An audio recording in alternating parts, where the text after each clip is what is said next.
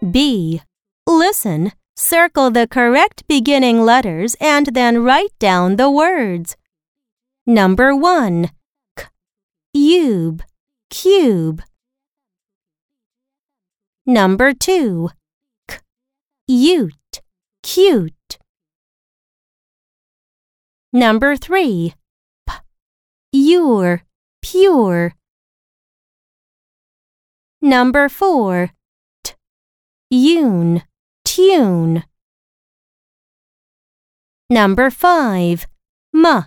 Use, muse. Number 6. P.